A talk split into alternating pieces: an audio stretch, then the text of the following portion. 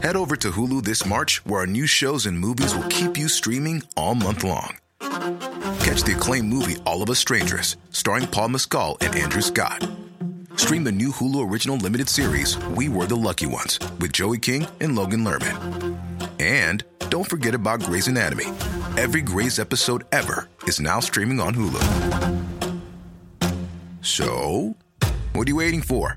Go stream something new on Hulu.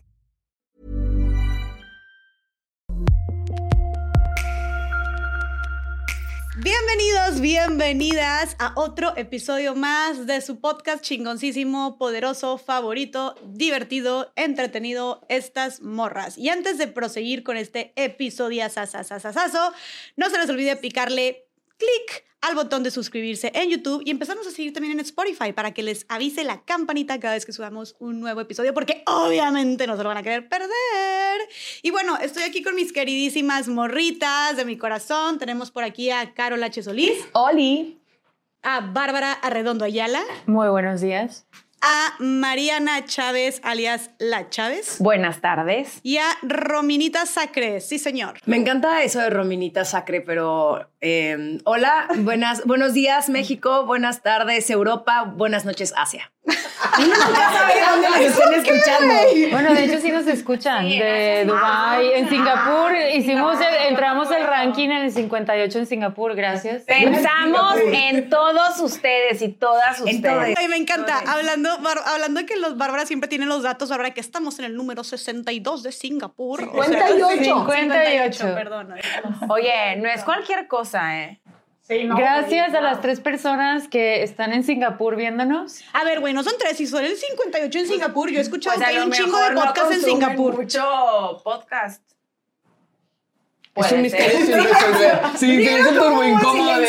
Ok. Son emociones, no datos. Estas son puras emociones, no datos. Y bueno, su servidora, Jessica Fernández. Sí, señor. Oigan, el día de hoy vamos a hablar de un tema que nos atraviesa a todas las personas y que de repente y más con estas épocas, pues tan modernas, ¿verdad, chicas? Tan modernas como diría la tía Yogi. No, la tía Yogi dice Moderna. Tan moderna, como diría tía yo hizo Paquito de Miguel, modernas, que de repente no sabemos bien cómo interactuar entre diferentes sexos o mismos sexos también se podría decir. Estas dinámicas del ligue, del amor, del cortejo.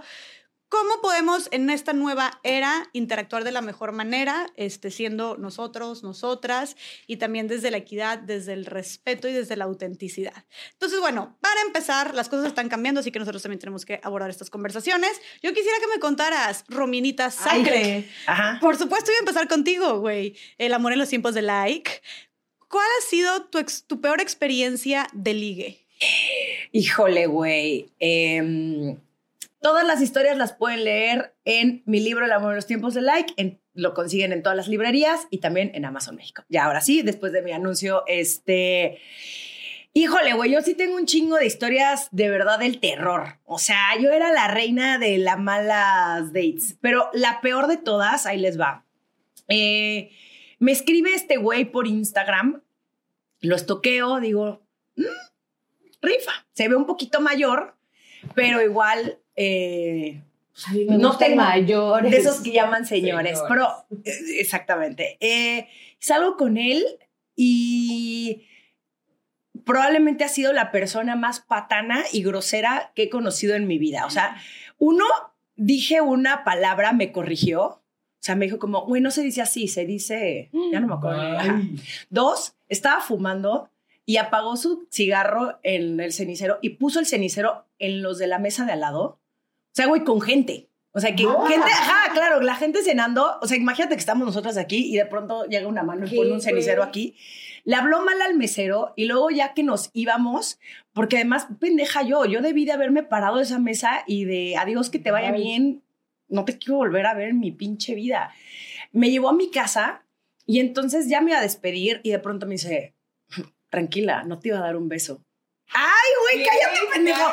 El- la persona más de verdad vomitiva que he conocido en mi vida. Luego le dije, no quiero volver a saber de ti. O sea, sí le puse.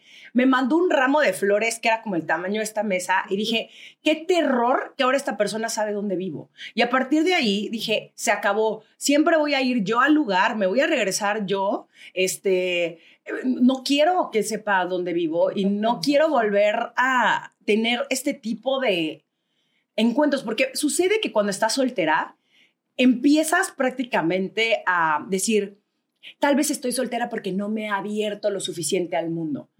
Y en pronto empiezas a salir con pura gente que neta sí no vale la pena. Y me di cuenta que yo estaba mejor en mi casa con mis perros y mi vibrador que estar aguantando un pendejo con el cual neta no tenía absolutamente nada que ver, güey. quiero precisar, punto para el vibrador, que tú ya sabes de qué tamaño es, Mm. ya sabes lo que sabe hacer, él sabe lo que sabe hacer, y entonces tiene colores, tiene foquitos. Y tú lo controlas. Y tú lo controlas. Güey, ¿por qué no somos lesbianas todas en esta mesa? No, pero, o sea, no, no tienes que ser lesbias para tener tu juguetito No, no, sexual. para que no te interese buscar ningún otro aditamento, pues. Entonces, aditamento. Esa fue mi experiencia, pero obviamente he tenido más y, y sí era muy lamentable mi época de soltería. Creo que cuando ya conocí a mi novio fue como un...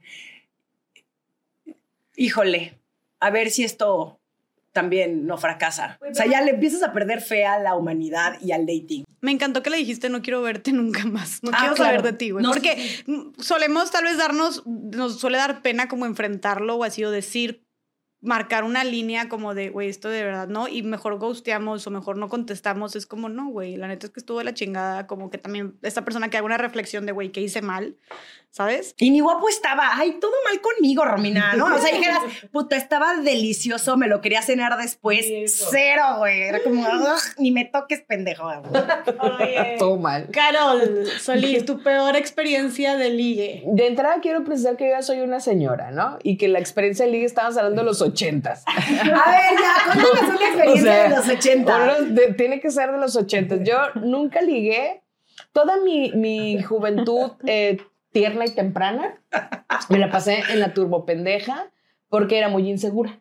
O sea, muy insegura de mi cuerpo. Muy, muy cabrón. Ya hablamos, ya hemos hablado de, de mis pedos con mi cuerpo y este rollo de que yo leía porque era gorda, ¿no? Entonces yo tenía como este pedo de tengo que hacer algo para compensar que no soy hegemónicamente hermosa y lo que yo hacía para compensar era leer porque entonces si no voy a estar chida voy a ser lista. Y ahora veme, las dos cosas.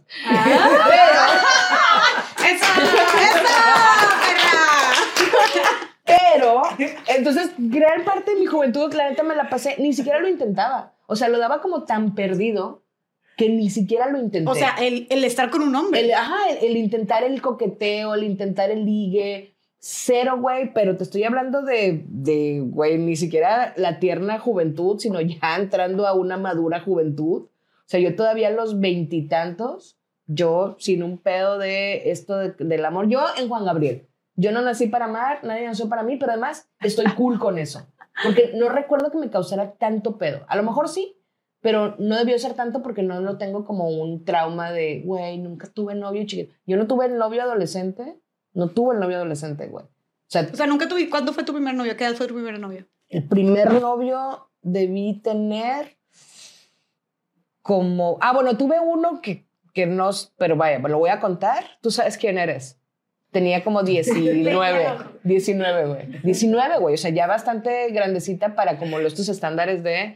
Y ese güey, pero te voy a contar esa parte, porque ese güey me dijo que me adoraba con locura y desenfreno y luego yo le fui a una sorpresa, estudiaba psicología y ahora sabes más quién eres. Estudiaba psicología al vato y fui a darle una sorpresa. Spoiler, no le den una sorpresa al vato, güey. La sorpresa te la Por vas a llevar supuesto, tú. güey, porque llegué y el otro estaba turbo agarradísimo de la mano con su novia, ¿Qué? que evidentemente no era yo. Ajá, y los vi y dije, ah, no mames. Güey, recuerdo esa reacción. Mi reacción fue muy, ah, no mames. No me acuerdo de haberlo encabronado tanto, sino como de, al chile. Juan. Gabriel me lo está Yo no confirmando una para vez amar, más. nada de eso para mí, no es tu culpa, es culpa mía. Entonces, bueno, ese, pero luego ya uno más o menos, más o menos formal, debí haber tenido como 24, güey. Entonces, bueno, entonces yo no tenía técnicas de ligue, nunca ligué porque, porque ese pedo. Pero una vez, ya entrada yo en mi madurez, estoy hablando de mis 30, 27, 30, que me di cuenta de que podía conseguir lo que quería, Güey, fui por todas, pero además era, y ahora lo puedo decir que a lo mejor hasta, hasta, hasta, viol- es que no es la palabra, pero como agresiva, muy agresiva, porque era como yo llegaba y decía, güey, o sea, tú y yo sabemos lo que queremos. ¿Quieres? Porque te invito a una chess. Vamos. Era muy, o sea, me, me saltaba como todo el cortejo. Es como, no me cortejes, güey, no tenemos tiempo. Yo ya tengo 30, perdí todo mi tiempo de juventud leyendo a García Márquez. Lo perdí, güey. ¿Va a pasar esto o no va a pasar? Porque si no, vamos a seguir en otro pedo, ¿sabes? Pues era muy mal, güey. Ahora que lo veo, dices que debe haber sido súper incómodo para los güeyes. Pero así lo pensaba, güey. Entonces, bueno, a los 30 empecé a decirle, quiero contigo, güey. Y era, y Pero a ver, tú solamente querías satisfacer una necesidad física, entonces. Sí, porque al final de cuentas yo estaba realmente convencida de que yo iba a estar eh, soltera y no soltera mal pedo, no soltera de mil gatos eh, triste, en Pero bata. mil perros sí. Pero mil perros sí, pero siempre, siempre los quise aunque no tuviera... Pero no, pero soltera de que, güey, me gusta mucho estar sola. Entonces como que yo ya lo había interiorizado algo como, voy a estar sola, pero eso no significa que no pueda yo, puedes darle al cuerpo lo que Macarena necesita, ¿no? Y no necesariamente a través de un vibrador. Y no, tú. porque en ese entonces estamos hablando de los ochentas. No, no, porque no, no tenía tampoco esa cultura de, ni de pedo la cultura de, de, de los vibradores o de hablar de ese tema. Mm, No, güey, te estoy hablando ya fuera de mamadas de, ponle que el 91, 92, güey. Y en un contexto en el que yo me desenvolvía, la neta no recuerdo haber hablado de vibradores, ni, ni considerarlo como... ¿Cuándo o sea, fue la primera vez que escuchaste Puta, ya bien grande, güey. O sea, debió ser como después de los 30, muy después de los 30, 30 y tantos. Entonces, bueno, e- esa, esa era como mi dinámica. ¿Y sabes qué otro ejercicio me mama hacer con mis amigas? El buscar a nuestros exes, o sea, exes novios y exligues en LinkedIn. O A sea, porque es como, ahora. a ver qué están haciendo en una de esas si cometimos Oye, un error o tal vez no están si- bien pinches losers. No sé si sepan. Ya se te sale la voz. te ve, claro. que vieron tu perfil en LinkedIn. Al menos que pagues. Ay, ay, a mí me da igual. se también. Ay, me da igual. Ay, te estoqueo. Pues sí, quiero saber si Tú te convertiste en el CEO. Rodrigo. El Where are they now? Güey, literal, Rodrigo. Pero es otro. Oiga, muy bien. Bueno, retomanding, Barbarita Redondo. ¿Cuál ha sido tu peor experiencia de ligue? Creo que tengo un acumulado. Yo sí podría tener un pergamino. Tengo muchas microhistorias que me generan mucho cringe. Yo, a diferencia de Carol, mi primer novio, así como mi primer tequila fue a los siete años. ¡Hala! No, Eh, Barbie. David. chica. Edad determinante en tu vida. Sí, sí, sí. Claro, David era lo máximo. Eh, pero después, la verdad, no era un tema que me interesó nunca. O sea, ni novio, ni novia, en secundaria, en prepa, en carrera. En carrera tuve un novio, José, que, que estuvo algo bien padre. Yo cuando lo conocí, yo pensé que José era gay y por eso empezamos a ser súper amigos y luego fuimos novios. Este, y después cuando salió este post del que he hablado mucho que publiqué para el blog de Romina, años después me escribe José, oye, no sé si te acuerdas de mí, me, me- o sea, me, me tocó leer este post que escribiste, nada más te quiero decir que hoy estoy felizmente casado con mi esposo y mis hijos. No saben qué felicidad me dio eso. Pero bueno, volviendo ahora a las peores historias, les quiero dar un microsample de lo que es un día en la vida de, ¿ok? Y aquí no hay limitaciones de género ni de edad. Hace mucho, cuando tenía como 27 y yo estaba en Nueva York y era parte de unos proyectos que estaba haciendo, de pronto una mujer que había conocido como 20, 25 años más grande que yo, en una cena, eh, se termina la cena y me dice, I love you. Y yo, I love you too. Porque pues era una amistad nueva que habíamos generado como, pues una amistad linda y además de proyectos que queríamos construir. Y en eso me dicen, no, but I love you. Y yo, me too. Y ya cuando veo como que la mano se empieza a acercar a mi mano y ya el I love you, o sea, sí fue una, fue como, seis I love yous, hasta que entendí que el I love you era de otra forma. I wanna fuck you. Lo podría decir. Ya, puede decirse sí. Ya que lo dices. Ya que lo dices, dije, ah, yo así no. O sea, así, I don't love you like that. Y creo que he tenido una serie, me ha pasado que de pronto la gente me confiesa que está enamorada de mí. Yo no entiendo por qué, porque en ningún momento yo pienso que le di señales de, ah, te estoy ligando. ¿Sabes? O sea, eso es lo peor que me puede... Tengo muchas peores historias de ligue porque ni siquiera una situación de ligue. Me- luego me pasó un tiempo que era... Fui a comer con alguien y esa persona dijo, sí, yo, yo dateé a Bárbara. Fuimos a una comida, no era un date. Eh, mi peor... Que, que es, no, es que no son dates, pero son ligues, es... Lo, me acuerdo una vez alguien que quiero mucho porque después coincidimos en otras cosas se acerca y yo acaba de cortar, estaba bien triste, fui a la despedida de esta amiga y de la nada llega y me dice, ¿por qué eres tan cool? Yo no entendía nada, o sea, es lo peor, todo lo que a lo mejor alguien pensaría que está lindo, a mí es lo peor que me pueden hacer. O sea, me da mucho cringe muchas cosas, entonces es difícil para mí ligar, por eso muchas cosas, se me hace el peor date, el peor ligue. Y, y ya lo último es, de verdad que está bien cañón como mucha gente malinterpreta que alguien nada más sea amable. O sea, luego yo pienso, wow, la cantidad de gente que no sé cómo sean sus vidas o que estén acostumbrados, que porque te llevas bien y tratas bien a la persona y le preguntas, por ejemplo, me pasó eh, con alguien que estaba yo haciendo un proyecto con esa persona y ella tiene una migraña y al día siguiente le pregunté, ¿cómo vas de la migraña? y como que se enamoró porque le pregunté de su migraña. ¿Saben? Ay, también O sea, está creí esa persona. no, o sea, no, te no, enamoras no. de. Me enamoré de una mirada. Ay, güey, eso era como tierno a los 15. O sea, ahorita, por favor, me estás asustando. Y ese rollo del amor a primera vista, ¿no? Es como, güey, no existe. O sea, primero... La atracción a primera vista, pero bueno, estabas diciendo.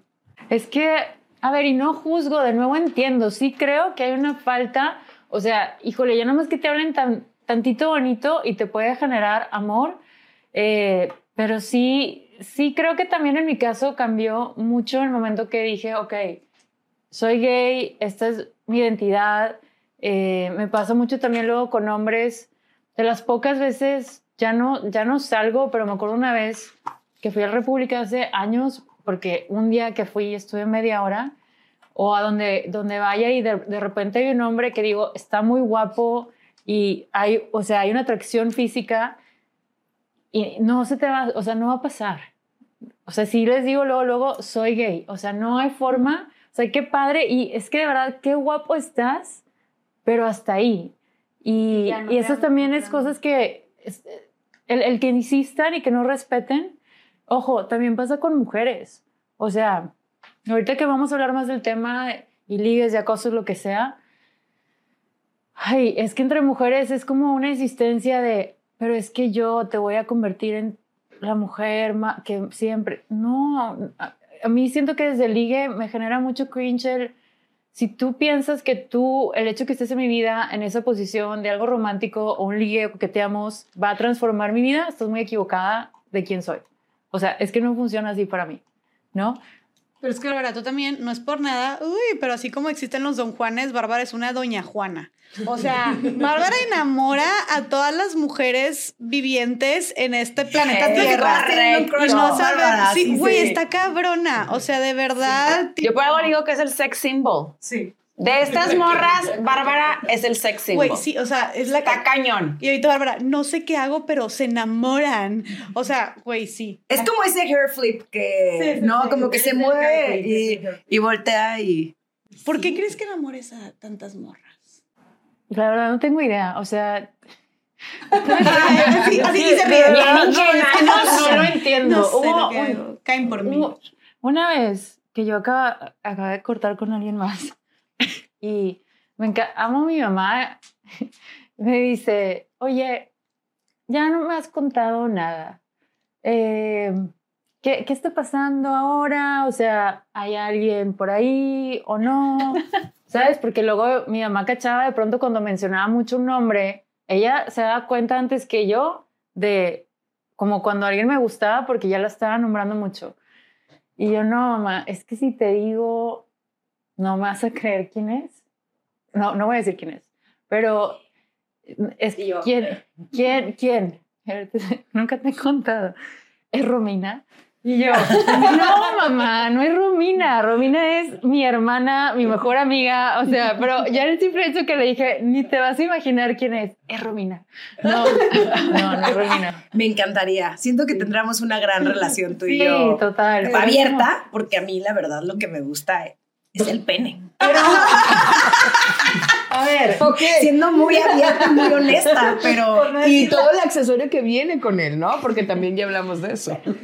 Pero no va por ahí y en esto de, de verdad, si supieran la cantidad de veces que le he dicho a mi mamá, no sé ni en qué momento esta persona pensó que yo le estaba dando pie de algo. O sea, de verdad, para mí, ahorita nos estamos riendo, pero hay veces que me cuesta trabajo porque es, ya, ya me vieron, soy muy calmada, a veces no saben si estoy triste, enojada, contenta. O sea, ¿en qué momento pensaste que sí, te- sí quería contigo? En cualquiera de sus formas. La verdad es una, podemos hacer una encuesta, me encantaría saber. Yo creo que es, a mí me gusta pensarlo, es, te estoy tratando bien. O sea, como los- lo, lo básico de, de cómo esperaría una relación funcional en el nivel que sea. Que nos diga el público, ¿ustedes por qué piensan que tantas muchachas caen por esta bella cara angelical? No, y luego me pasa que hay hombres, amigos que tengo, que es, es que de verdad desde que te conocí, también lo es, es que algo tienes, estoy enamorado y yo, pero ¿por qué? De verdad, eh, no sé qué sea, me encantaría un día descubrirlo y, y me conflictó qué mucho. problema tan bonito de tener. Me conflictó mucho amigas que o tienen homofobia internalizada o son heteroflexibles al inicio o pues sí pero no, pero sí pero no. Con las primeras que me pasó yo me ahogaba en un vaso de agua eh, y después cuando pasaba con otras que era ah, tengo un crush contigo o estoy enamorada le dije no te preocupes, se te va a pasar en una semana. O sea, ya como Fleabag, el priest de you'll get over it. O sea, entiendo porque para mí también Güey, pareces esta morra douchebag de que tú tranquila, No, morra. no, No, o pero sea, de que, y si no, te mando a mi terapeuta. A mí lo que se me hace muy cabrón, porque si, si te vas al, al, al- ¿cómo le dices tú? Al hoyo de conejo. el rabbit hole, sí. Me Este. encantó la traducción. Sí, porque el, al hoyo del conejo. No, este, a la cueva está. El, el- el asunto de, de estamos tan acostumbrados en general, hombres y mujeres, a que no nos traten bonito, que cuando alguien te trata lo mínimo bonito, y lo mínimo bonito no, no por demeritar lo bonito que tratas a la gente, sino lo mínimo básico de gentileza, de amabilidad, de preocuparte, de interesarte, de escuchar y realmente escuchar, de estar cuando estás. Y eso creo yo que eso es lo que confunde tanto. O sea, eh, el, el que, el que finalmente alguien me escuche, no, o sea, que alguien nos escuche con toda la intención de estarte realmente escuchando, porque si algo tienes es eso, cuando estás escuchando, estás escuchando, cuando te disasocias, te fuiste al monte, pero además ya se te vio que te disasociaste, pero cuando estás, estás muy al 100. Y eso que hablábamos en un capítulo anterior, que hablábamos de, de las amistades y del cómo das el seguimiento, eso es algo también a lo que no estamos acostumbrados en general, otra vez. No estamos acostumbrados a que te pregunten después de un mes, oye, ¿y cómo te fue con aquello que me dijiste que lo estabas pasando mal? Entonces, lo que, de- lo que a mí se me hace muy chingón, pero a la vez muy triste, es que con el mínimo de amor sintamos este rollo de "Ah, me enamoré, güey, no, solamente te están tratando bien. Normal. Ahora Yo- yo estoy al otro lado. Yo quiero, hacerte una, yo quiero hacerte una pregunta, Bárbara, porque ahorita mencionaste a las heteroflexibles y habrá muchas personas que nos estén escuchando que no sepan qué es heteroflexible. Pues, a ver, ni yo, no es como que tengo una definición. Yo, como lo entiendo, es que estás abierta a explorar algo con una mujer, sea lo que sea, ¿no? Sí, o en el, en el caso de hombres con un hombre. Sí, o en el caso de hombres con hombre. Eh, Ajá, ¿vas a decir algo? no, no? ¿quieres hacer una pregunta? No, os quería retomar. Ah, no, Quería eh, retomar. que, que nada más quería cerrar. Yo he estado del otro lado cuando yo tuve esta relación que cuando corté dije, nunca voy a conocer a nadie, este, ya valí, me voy a quedar sola toda mi vida. Y al más mínimo trato de alguien que se portó como una forma muy linda, básica, yo de pronto tengo un crush del tamaño del mundo, nada más porque estaba haciendo linda gente. Sí. Sí. Sí, es tristísimo, porque sí te, sí, sí te dice como mucho de, pues, esta falta de, pues, tam- no solamente creo que de, en general en la sociedad, de atenciones y gentileza, sino también tú, pues, cuántas carencias tienes que la primera persona que llega y también te habla, y es peligroso, porque también la primera, persona que llega te habla bonito, te trata bien, y es como que, güey, te vas descarrilada de que, ah, y luego te estás enamorando nada más de la idea de que alguien te trate bonito, te hable bien, ni siquiera de esa persona.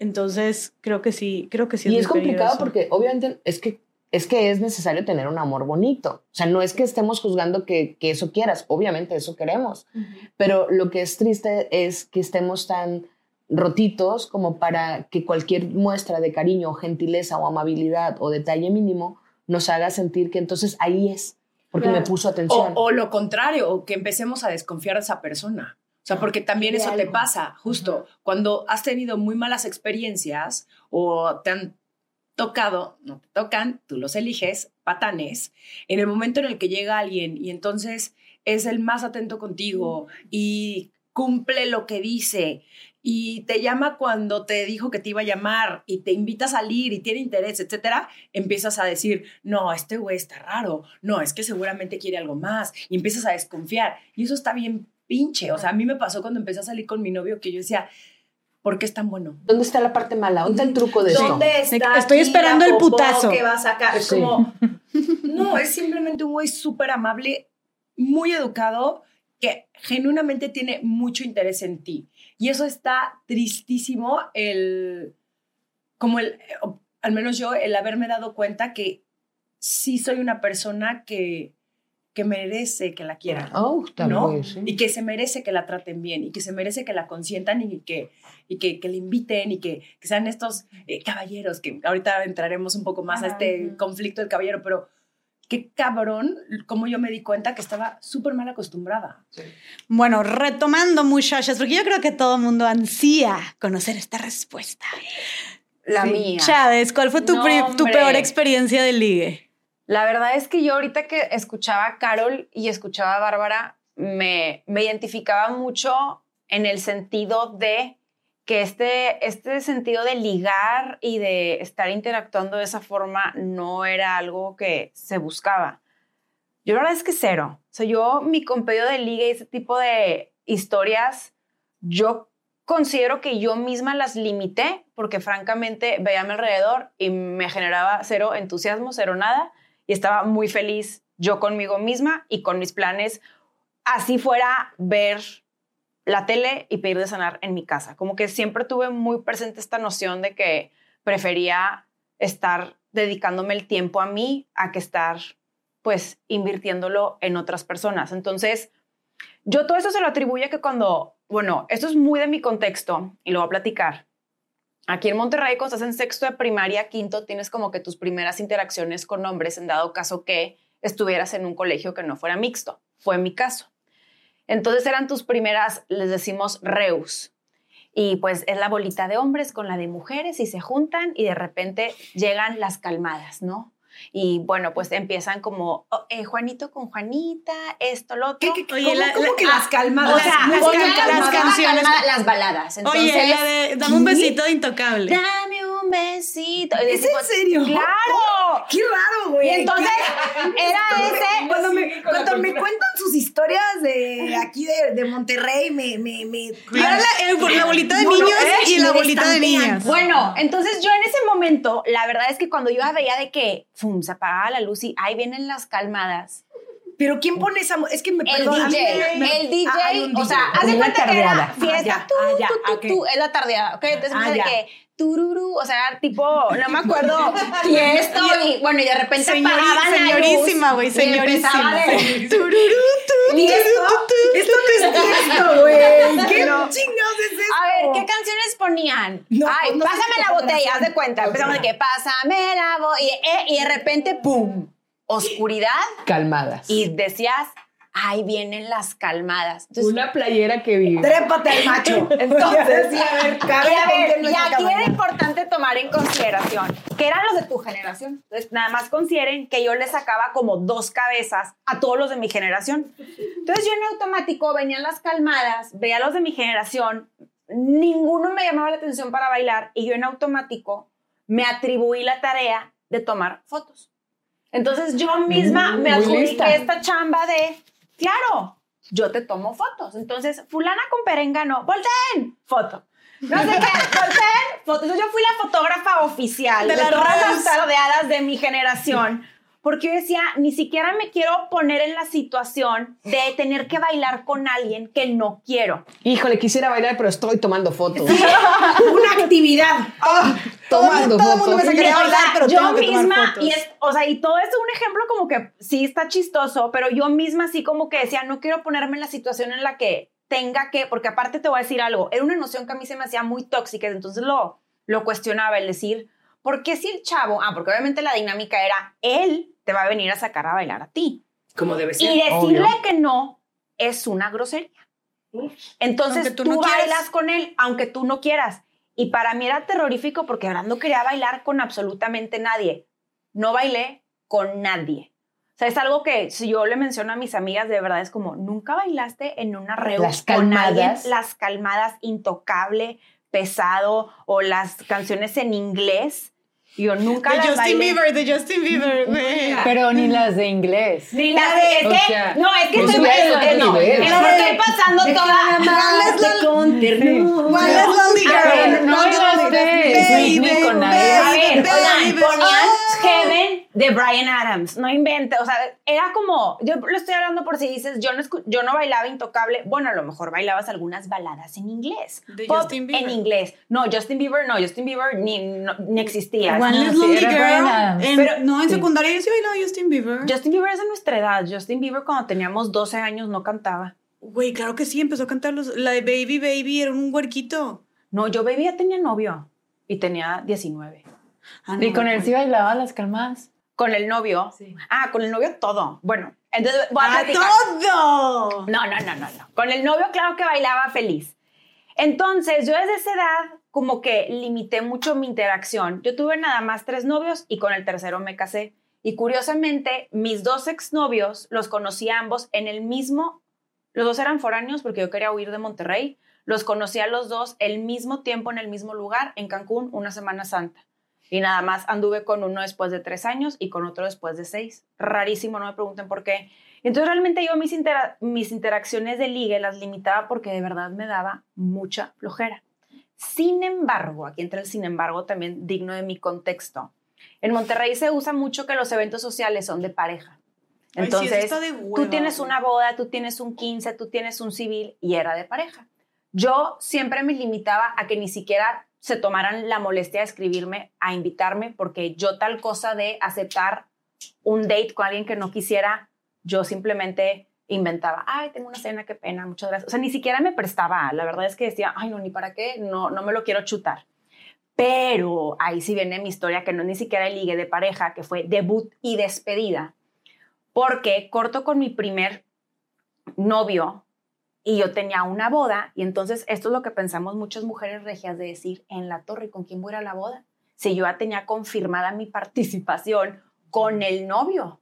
Y para mí si era una cosa de con quién voy a ir, llevo dos años con esta persona, no conozco absolutamente a nadie, no tengo hermanos grandes que me presenten, mis primos la verdad es que no figuraban tampoco para sacar esta chamba adelante, entonces yo fui con mis amigas y les dije, oigan, pues por favor, alguien haga un date. Y dije, ya, tengo que yo, yo estoy mal, tengo que dejar de ser tan cerrada en este aspecto. Qué cosa tan más horrorosa, porque aparte, justo como les mencionaba, todo se va trasladando y todo se... Esos mismos comportamientos que te decían de chica, de no puedes tú decirle al chavo que no. Bueno, de pronto cuando ya es de pareja, es una muestra de mala educación. Si no te gusta, pues de pronto dejarlo. No es, te lo chutas toda la noche hasta que No, te regresas qué a tu casa. Y, y sí, la verdad sí, y si no era, qué grosera. Pero eso sí, si tú ibas con el vato y el vato buscaba a otra chava y te dejaba, Eso sí se puede. eso pues no, no lo ves con la misma connotación negativa a que si yo lo hiciera. Yo por algo no sé por Qué qué íntegramente no consideraba eso para nada. Y pues va llegando esta persona al, a la, era una pre, qué cosa, yo me quería esconder, o sea, mis amigas se acuerdan y se siguen riendo de mi cara porque aparte yo me compré un vestido espectacular, increíble, me fui a arreglar divina y llegó a, no, no, no, todo mal, porque resultó ser un campeón.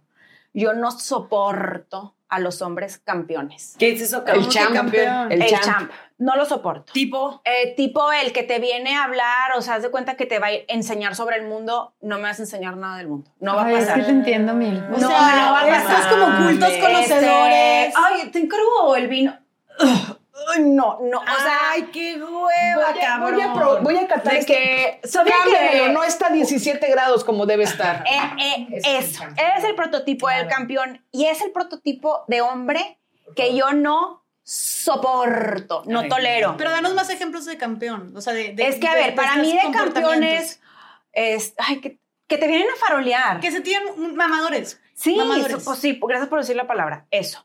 Este, muy faroleros, a mí esa gente de verdad, o sea, me vale gorro quién, ay, luego lo presumes y resulta ser que ni eres lo que presumes, porque la gente que presume no es, Es lo que les estoy diciendo. La perro que ladra no dime muerde". de qué careces. No, dime qué presumes. Y te que careces. careces, exacto. Y que vienen, haz de cuenta, son acá, Don Juan, y, ay no, espantoso.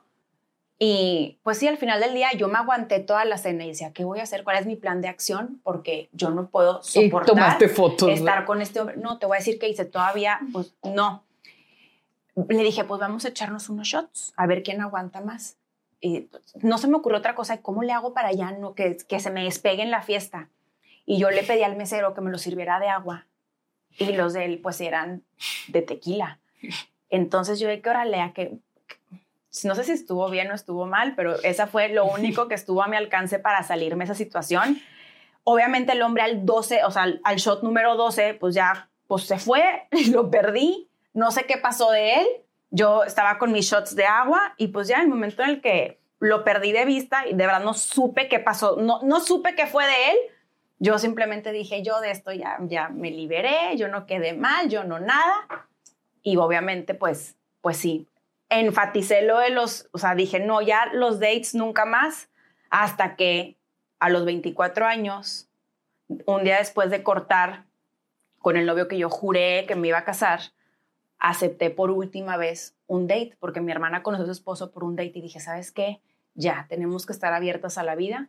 Y pues curiosamente, la ironía de la vida, así conocí a mi esposo en un date.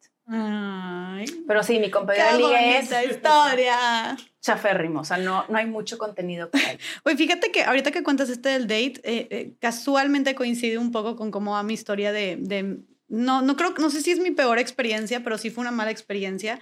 También fue, me hicieron un date, este, una cita, que aquí en Monterrey se suele hacer muchísimo, y acompañé una Quiero, boda. quiero entender, o sea, un date no es que tú quedas con alguien, sino que alguien te lo pone No, es bueno, Eh, puede ser ambas, ambas. formas. O sea, tú tienes un evento social y tienes que ir. con alguien. con Acompañada. Y puede ser que tú es- conozcas o que alguien te diga. Entonces hay de O dos. sea, hay un blind blind date, date, en el que, oye, Ah, Caro, ok, yo tengo un evento. duda, sí. No tengo con quién ir, no te apures. Yo, Yo te tengo hago un date, aquí. tengo un amigo Sí, que. es el blind date. No, qué presión. Sí. Qué. Citas ciegas. Bueno, Güey, eso- pero es Pero súper común. conocí Ah, ya. Aquí es súper, en sí. Monterrey es súper común. Sí, entonces eso del Tinder y el Bumble, pues no hacía ni siquiera falta porque era la. Y luego deja tú, llegan también las señoras. La tía Yoyis. No, Ah, la tía Yoyis. Claro, la tía Dijo, Yoyis llega. "Mi sobrino". Yo tengo un sobrino Ay, no. que no tiene novia. Es más, No, vamos a pues, hacerle date. no. Y tiene una boda, es un partidazo. Tiene boda en dos semanas. Dile a. Las tías andan, en- en, la- andan de cacería. Entonces, Porque ellas tienen el, todo el calendario de bodas. Ah, sí. Entonces ya están esperando el momento en el que, se te sepas. ofrezca. No, yo estoy más en shock. Pues yo soy de la Ciudad de México. Yo estoy mucho más en shock en de lo que está Pero obviamente habían escuchado de esto, ¿no? O sea, tipo, mis amigas foráneas, porque tengo muchas amigas foráneas, siempre ha sido algo. Bueno, hay dos, hay muchos que decían que padre porque conoces a gente distinta. Les digo, pues sí, una dos veces, pero que sea tu común denominador en cada evento Es muy social. regio, ¿eh? Es, Yo- bueno, es súper regio. Entonces, bueno, recapitulando, entonces eh, a mí me hicieron un date con este güey. Y pues yo no lo conocía, pasó por mí, todo chido. eh, eh, fuimos a una boda, este, aparte una boda en, el- en el campestre, güey. Entonces aquí de Monterrey era como que, ay, acá, muy nice y la chingada. Y claro que era un güey, desde que me subí mamador, este, que me empezó a platicar. Luego, luego, o sea, todo el camino hablamos de su trabajo. Y de lo chingón que él era, y de lo bien que le iba, y de que no se estaba Corre. exportando a no sé qué países de África y de Asia y la chingada, y, y- pero un, ¿y tú cómo estás? ¿Y tú qué haces? ¿Y a qué te dedicas? Nada, digo, ahí estaba más chiquita, pero no, no pero sí, sí, sí tenía mis emprendimientos. Pero entonces todo era sobre él. Y yo, ah, no, pues está bien, ah, a mí me gusta platicar. En principio como, ah, también chido. Luego ya llegamos acá, este, a la boda. Y el güey empieza, digo, sí, amable, atento, lo que tú quieras. Pero luego empieza a tomar.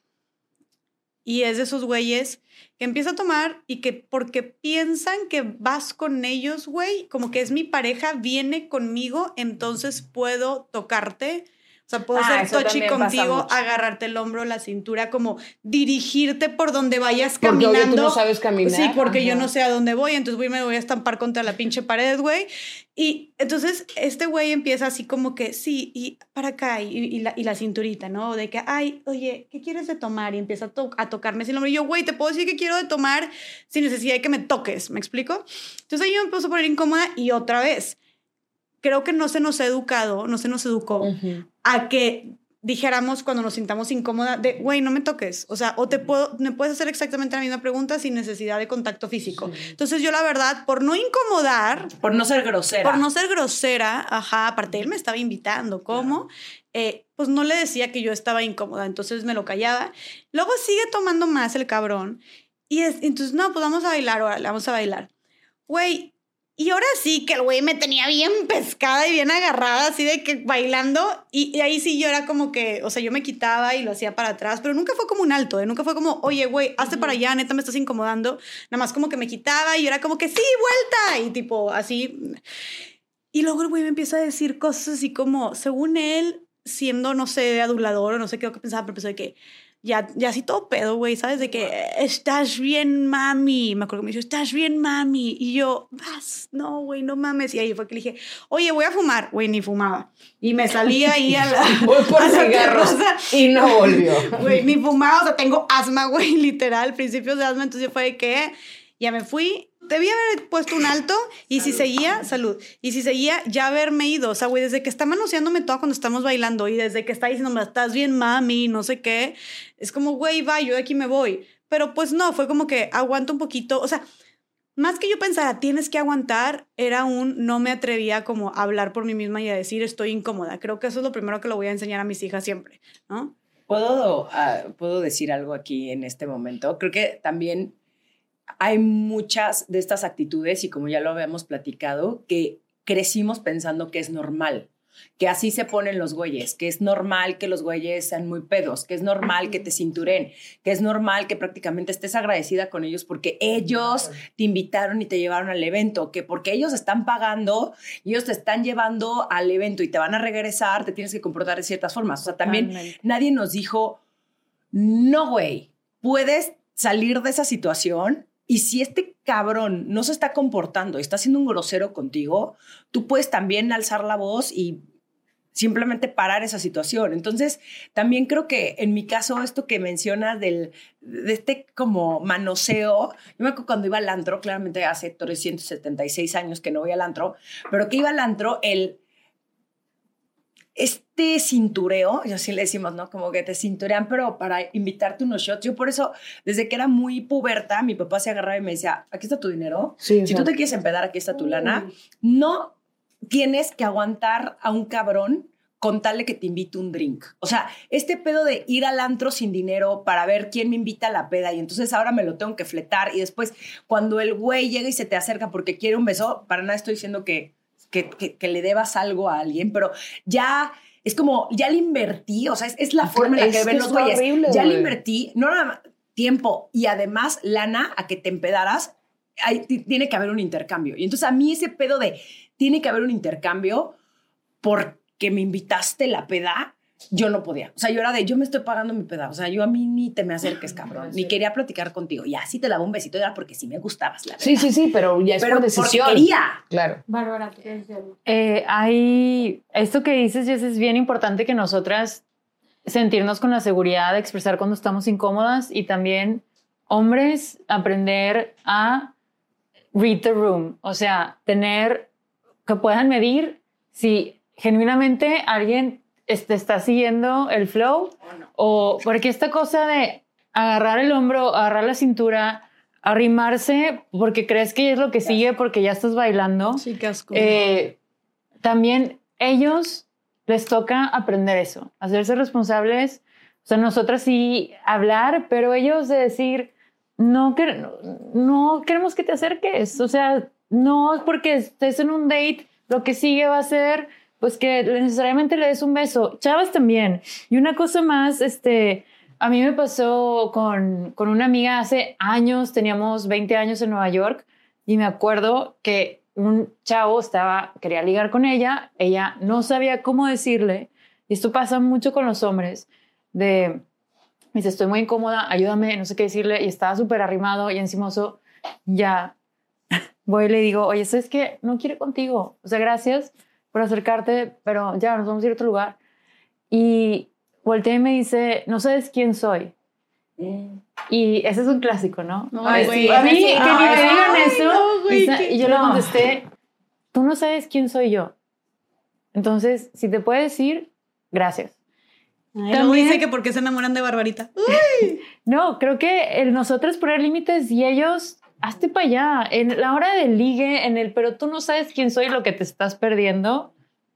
Bye. Y sabes también que creo es bien importante, hay que, o sea, de pronto platicamos estas historias y pareciera, o sea, lo que yo estaba platicando meramente, esta dinámica de te sacan a bailar, que pues, de verdad, ya que lo verbalizas como, ay, es cualquier cosa, sería un error considerar que no se sigue replicando estas mismas actitudes. De hecho, aquí, hace poco, hace como un año, Bárbara estaba en esta conversación, me acuerdo perfecto, que una de nuestro grupo, así que hemos creado aquí en Monterrey de mujeres que hablamos de otros temas y nos entendemos perfecto, mencionó que se metió en un gran problema y en un gran lío por verbalizar en contra de esta idea de que las niñas tenían que a fuerza, sí o sí, decirle que sí a los niños, estoy hablando de edades de 12, 13 años, que la sacaran a bailar, porque de lo contrario iban a herir sus sentimientos. Pero esto estoy hablando del 2022, o sea, 2023, algo que permea en la actualidad. Y si desde chicas no se cría con base en los límites, no solo a las niñas, también a los niños, a decir, oye, si la chava te dice que no, es no, y no hay bronca, y ya, todo está bien. Pero el problema es que al menos eh, mi generación, el no era échale más ganas, no te estás esforzando lo suficiente. Las mujeres siempre te van a decir que no porque quieren hacerse el rogar, pero entonces tú tienes que seguir insistiendo, insistiendo, insistiendo hasta que ella te diga Lo que iba a mencionar de que el que quiera azul celeste que le cueste y el que persevera alcanza. Él no, es un exacto. reto, él no es un reto. Y- Exacto. Y también que como mujeres, es que esto también te lo, se lo crían a los hombres y también a las mujeres, como Date date a desear, no se la pongas tan fácil, porque entonces ya no le va a llamar la atención. O sea, este tipo de creencias Ay, no, limitantes desde tan temprana edad, porque sí son estas dinámicas que te cuentan desde que estás chico, van distorsionando todo lo que podemos considerar dinámicas, en este caso, de ligue y de interacción personal. Quiero nada más hacer una anécdota y me acuerdo perfecto lo molesta que estaba. Cuando tuve mis pláticas prematrimoniales, esta- era en Zoom, bendito el cielo, fueron en Zoom. Y me acuerdo muy bien que estaba una, era, un, era uno de los temas, ¿no? Eh, la comunicación en pareja. Y entonces la que daba este curso dijo verbalmente, tengan mucho cuidado eh, en que no pueden tener amigos del sexo opuesto. Porque al tú tener amigos del sexo opuesto, es igual abrir la puerta a la tentación y en automático el que tú tengas esa interacción con el hombre, siendo tu mujer, o tu hombre con la mujer, es equivalente a que pueda prestarse una infidelidad. Obviamente, claro que prendí el micrófono y Sí, dije todo lo que estaba cabrón. mal eso. Todo así. Y también lo hice porque luego hablé con quien gestiona estos programas y dije, ¿cómo es posible que siguen permeando con estas ideas tan retrógradas que luego no te extrañes, que te habla bien una mujer y es sinónimo a, no manches, las traigo todas si quieren conmigo? Pero son estas ideas que de verdad van distorsionando por completo la dinámica entre nosotros. Güey, ese me recordaste al, al yo me acuerdo que, me, que nos decían mucho como el, si te invita a salir, batealo. O sea, aunque tú quieras salir con él, tienes que batearlo porque entonces tienes que gancharlo más. O sea, No, si le o no dices que des- sí a la No se te primera. vaya a ocurrir ni que te vean así, pásame tu mano.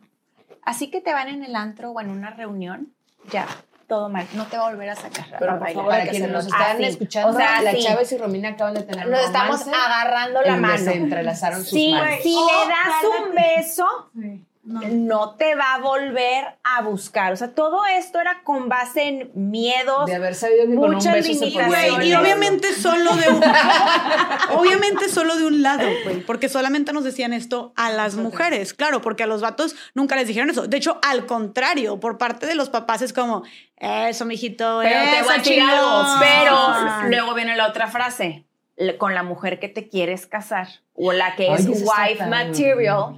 No entra eso. Entonces también los hombres traen estas ideas y es, si me dio un beso, ella no es wife material. Wife material es esposa. material de esposa. ¿Cómo, cómo podremos decir este slang en español? Sí, como el- a- alguien con quien te quieres casar. Alguien con quien te quieres casar. Sí, como calidad- Hay mujeres calidad con las que te puedes divertir, pero ya que vas a escoger con la que te vas a casar y la madre de tus hijos, hay cosas que hay que revisar. Dentro de ese manual viene, no le das un beso cuando recién lo conoces. Eso es lo más Y machista mucho menos- que existe el y- wife material. Claro, y entonces empiezan también estas reglas estúpidas de, ok, estoy saliendo con esta persona. ¿A las cuántas citas le puedo dar un beso? ¿A las cuántas citas eh, puedo tener relaciones sexuales con él? O sea, yo creo que es la, de verdad, es la estupidez más grande porque si, una vez más, sientes atracción, eh, te la estás pasando bien con esa persona, te genera confianza, incluso, güey, hasta lo puedes platicar, ¿no? De decir, oye, yo la neta es que, oye, me gustaste que, pero te vienes a mi depa y qué onda. ¿no?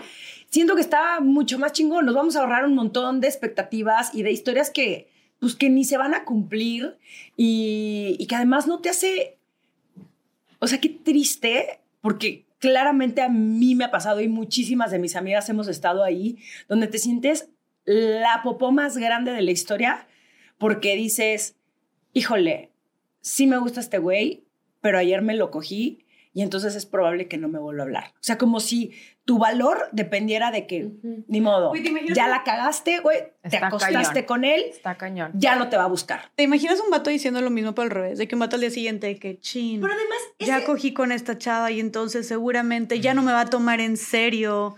Seguramente es que no me di a respetar lo suficiente. Debí de haberme hecho ro- del rogar más. Güey, los hombres nunca van a decir eso. Al contrario, es como a huevo, güey. O sea, sí, me la di. Pero, pero, al- pero, alguien, pero alguien que piense eso de mí o de cualquier otra mujer es la gran bandera roja de decir, ese güey o esa persona, No no. quieres tener a esa persona al lado de ti. Exacto. O sea, hermana, si perdió el interés en ti porque lo besaste o porque cogiste con él en la primera date o cuando sea, güey, y perdió el interés por ti, en ti por eso. Qué bueno, eh, te, Te hizo un favor, güey. Sí. ¿Tú para qué quieres andar con ese pinche machito, güey? Exactamente, y es más, te doy el permiso de que lo borres de tu pinche lista y que eso nunca pasó. Es más, nunca jamás tuviste un encuentro sexual con esa persona. Es el síndrome también que lo hablábamos en el, en el episodio del amor, Cindy la regia. O sea, también abrirnos, hay cosas que van a ser para ligar y no está mal y no hay que sentir culpa. O sea, Pero es muy difícil no es, tenerla. Es es Sí. súper difícil para mujer no tenerlas, pero lo que voy a Nos decir, educaron en la culpa, queremos invitar a decir, eso es lo que era y está bien. Yo también tengo algunos amigos hombres que ellos, y son la excepción, que les pasa el, eso, que se sienten mal de tener un one night stand, ¿no? Es- estoy pensando en tres que conozco. Es como, a ver, ya estás en tus cuarenta y tantos. ¿Por qué te a sentir mal de eso? También hay hombres, son la minoría, pero que lo viven. Este, y quería decir rápido la anécdota de esto como un ejemplo porque es muy de Monterrey, de, de un colegio acá, la fiesta que hablaba la Chávez, que está cañón porque nos van entrenando. Esto fue hace dos años. Y en esa fiesta también la regla era que iba a haber alcohol, era un arreo, tenían 14 años. Dos mamás no estaban de acuerdo y todo, De que iba a haber alcohol. de que iba a haber alcohol, todo el, el- el- el- chat del grupo era, ¿cómo? Qué aburrida, ya pueden tomar. O sea, claro que va a haber alcohol y va a haber todo tipo de alcohol. Y la dinámica no nomás era de que iba a haber alcohol, era que quien iba a servir alcohol eran las niñas. O sea, no, es como que iba a haber una barra y iba a haber meseros. No, está importando, Carol, agárrenla. ¿Cómo? O sea, hola, Diego, ¿te traigo un tequila? ¿Eso? Y o sea, Ajá, que ella eso sí porque me a los la 14 años. ¿Eso por qué, sí, güey? sí. porque están mal de la cabeza. O sea, justo eso. Porque como ¿por que las están educando a que así es. Porque los vas a atender, ¿no? Y las Ah, chavas ah, son las que te van a ah. ofrecer. Santi, ¿te traigo un whisky? No, güey. A ver, ¿qué es y las eso, que están proponiendo que esto son las mamás no, y las mamás. Y son mujeres y hombres de su edad. Entonces, a esta persona que me lo contó, me dijo, o sea, éramos dos que Sí, estábamos alguien de tu súper en generación, contra. porque ellos son los papás, Claro, ¿verdad? Y le decían a esta chava, tú eres la que estás mal, así se usa. No, no, no, no. No, no. güey, qué Ahí es cuando pides un ansiolítico y dices, ¿sabes qué? Yo ya, hay unos vidrios. No, pero perdón, ahí sí tienes que considerar si tu hija, tu hijo, tu hija está en el colegio correcto, ¿no? O sea, perdón, pero a mí me salen con esas cosas en un chat, yo agarraría y diría, chao, adiós, permiso. no regresa esta persona nunca. Borrar O sea, y denunciar no y mames. bloquear O sea, y todo. ¿Quieren saber qué es lo más triste? Que tú vas a voltear los demás colegios porque son, haz de cuenta, es que luego vamos a dedicar todo un episodio a hablar de esos como que luego, esas como que No, sociedades No, puedo. es igual, o sea, donde vayas, si no es chile, mole y pozole, los tres están igual. En este caso, la- el chile, el mole y el pozole son lo mismo. Oye, Mira, Jess. punto a las que no tenemos hijos, no vamos a tener que Güey, lidiar con claro, esas güey, y al perro como estupideces. Oigan, quiero retomar, quiero retomar el- el- esta parte de, porque tú lo, tú lo mencionaste, Rom, y lo habíamos mencionado en un live y fue algo que resonó bastante con todas. Esta parte de, güey, si el vato, en esta, en esta dinámica de ligue, si el vato te picha la cena, te paga la cena, te invita a la cena, te invita el drink, ¿no? El boleto, X o Y, ellos ya se sienten con la autoridad y el poder sobre ti, sobre tu presencia o sobre tu cuerpo, y tú ya te sientes comprometida a responderle, ¿no? Como si, es- si fuera un intercambio, ¿no? Un intercambio, pues ahora sí que casi que transaccional, porque es como mi dinero, porque que se traduce en drinks, en boletos, en la cena, mi dinero por tu presencia. Y esa presencia, pues digo, hay de, de machitos a machitos, ¿verdad? Puede uno nada más como que, güey, espero que te quedes conmigo, o es, me debes sexo, ¿no? Y sí está muy cabrón cómo afe- o sea, afecta, porque yo puedo hablar por mí misma de que justo cuando les contaba en los episodios pasados que no teníamos alguna lana para salir, al, o sea, para salir a los antros, pero queríamos salir, o al menos yo no, no podía pagarle que la mesa del antro cuando íbamos puras niñas. Siempre era que, ay, güey X, o sea, entre las mujeres era, ay, güey X, ahí conseguimos una mesa de güeyes que nos inviten, porque siempre va a haber, ¿no? O sea, siempre, o sea, de hecho, y lo mencionamos en el live, cuando dicen, ay, las mujeres también tienen privilegios, pueden entrar gratis a los antros. Güey, más que un privilegio es más bien, nosotros entramos gratis a los antros y no se nos cobra el cover porque nosotras somos el producto que va a ser, nos ven como productos que va a hacer que vayan más vatos, porque si hay más mujeres, pues van a ir más vatos que van a ser los que pagan y desembolsan más lana y van a ser, sí, te picho un shot, sí, no sé qué, sí, toma. Sí, ¿no? O sea, el antro no Entonces- es feminista, no está pensando que vengan las mujeres, están Sí. pensando en su negocio. Exactamente, ¿no? Entonces, y y eso se nos ve como eh, productos de, o sea, productos que van a producir un consumo. Y el punto es que yo sí llegué a sentirme hablando por mí que si un güey me daba una cuba, entonces yo ya estaba en deuda con él y tenía que quedarme con él toda la noche, o no toda la noche, pero pone tú que sí un rato, hasta yo me acuerdo que pensábamos, no, güey, bueno, ya estuve suficiente, ay, dame, y mis amigas, vámonos, güey, yo, ay, bueno, unos 15 minutos más y ya es que, güey, me dio un drink, ¿cómo lo voy a dejar? No, qué pena, bla, bla, bla. Y, güey, y luego aparte de repente el güey que un poquito más listo, ¿no? Se pasaba de largo y entonces la manita y la cintura y no sé qué. Y sí te sentías, o al menos hablando por mí yo, con la responsabilidad de, o, o- o el compromiso de, bueno, güey, es que me está pichando la peda. Y suena horrible, güey, de verdad, suena horrible y muchos se pueden hacer tal vez con la peda, otros pueden ser con la cena.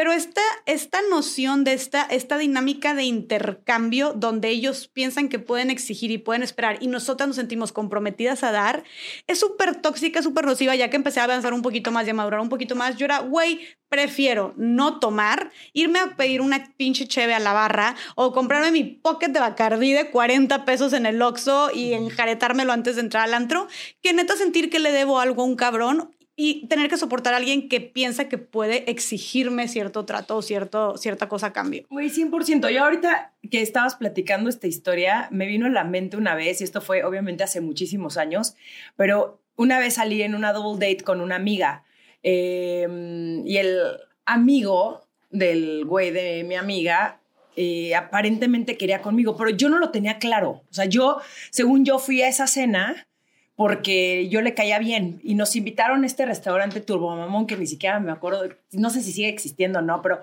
pinche restaurante como en las lomas, así, ya sabes, de que, y otro vino y no sé qué, y yo, güey, qué buen pedo, ¿no? Y obviamente llega la cuenta. A ver, para empezar, yo siempre llevaba mi dinero, entonces a mí no es como que me estuviera haciendo un pinche favor, o sea, yo podía sacar mi lana y me valía gorro. Y entonces nos invitan, pinche cena mamoncísima y la chingada, y de ahí nos vamos al antro.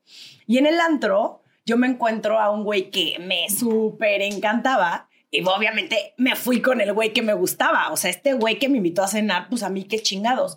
Tiempo después, llega el novio de mi amiga, bueno, el novio de aquel entonces de mi amiga, y me dice, güey, fuiste súper grosera con, vamos a ponerle con Pablo, porque él te invitó, con Juanpi, porque él te invitó a cenar y le estaba echando un chingo de ganas y tú llegaste al antro y lo cambiaste por este otro güey. Yo, a ver, uno, él me invitó, a, o sea, ¿en qué momento esta era una double date? O sea, yo nunca en la pinche vida me enteré. Y dos, ahora porque me invitaste a cenar a un lugar donde tú quisiste, o sea, tú quisiste invitar el vino y el- toda la cantidad de cosas que pidieron. O sea, yo- a mí nunca me preguntaste, oye, yo nunca me enteré. Y claramente me iba a ir a o sea, me iba a ir a ligar al que me gustaba porque, pues, porque, porque yo quiero y porque tú no es siquiera figuras en mi vida. Pero era un reclamo constante y pasaba el tiempo y me lo seguía reclamando como, ¿te acuerdas una vez que le hiciste a mi amigo Juanpi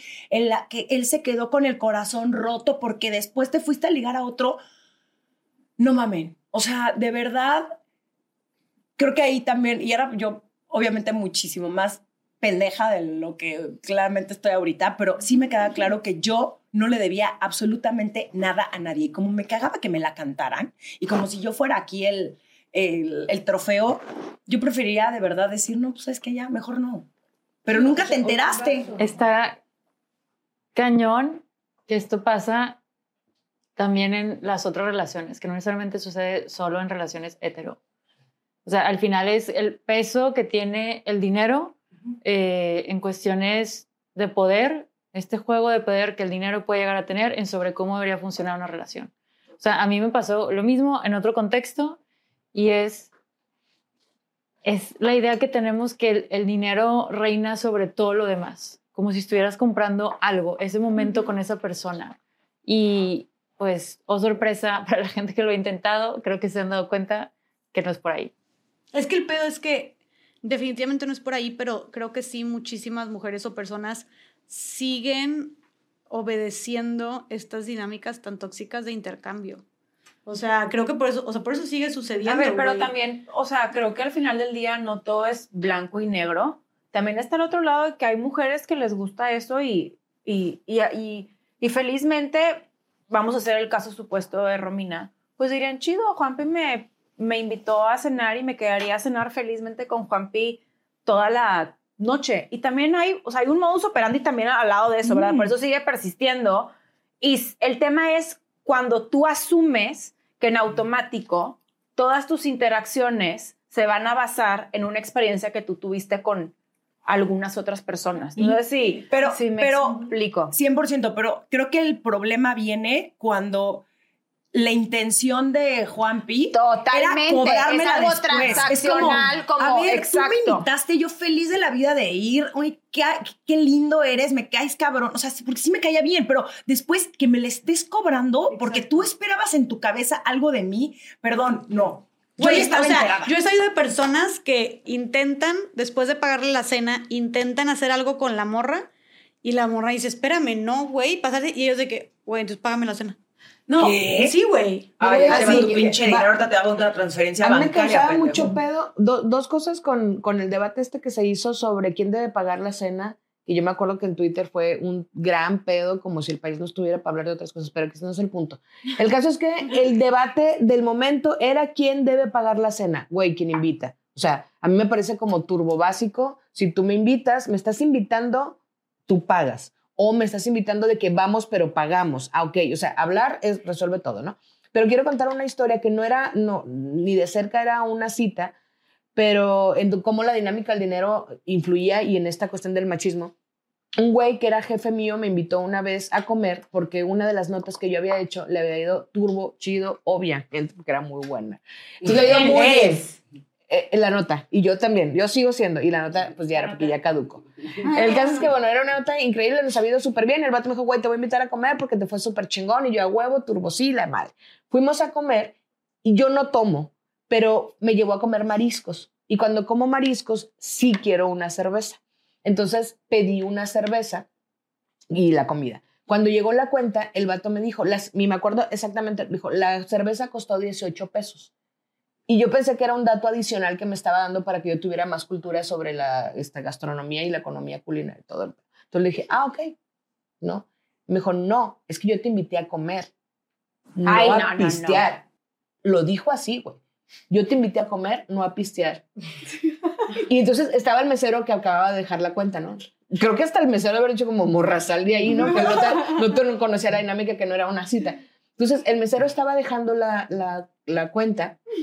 Cuando él me dice eso, le tomo la cuenta al mesero y le dije, no, no te preocupes, yo te pago todo, mi cerveza y tu comida. Obviamente sin un pinche peso en mi cuenta, güey. Pero fue como, no hay pedo. Entonces yo agarré y dijo, no, no, no, dijo, yo te invité a comer. No, no, le dije, sin un pedo. Y si quieres, pide. Es más, le dije, tráeme otra para tirarla. Le dije, porque no tomo. Pero tráeme otra. Entonces, bueno, este, este, Claro, pague, güey. no, Y te hago una transferencia, pero también. ¿Qué más y ponle aguacate a su pinche cerveza. Total, bueno, paga- pago la cuenta y, y- y ya, el tipo ofendido entonces, porque yo no había entendido esta dinámica y porque yo me había puesto, obviamente, histérica, ¿no? Porque es como, no, güey, te vas al extremo, es que ese es el pedo con las morras, se van al otro extremo, yo solo dije la cerveza porque no lo puedo facturar. Cuando me dije, güey, si tú me dices, no puedo facturar la cerveza, la voy a cobrar aparte, lo- o sea, entiendo, pero el modo en el que lo dices La forma es muy todo. complejo. Bueno, ese güey, después de mucho tiempo, me invitó a cenar, ya en una cena, porque también como a Bárbara, algo en mi lenguaje no verbal le hizo creer que yo tenía alguna intención de que pudiéramos ir a cenar. Y fuimos a cenar, o más bien me invitó a cenar, y le dije, güey, no hay un universo posible en el que yo vaya a cenar contigo después de lo que hiciste. Dijo, güey, no todas las cenas tienen que terminar en algo. Le dije, no, es que esta, esta cena ni siquiera va a empezar en nada.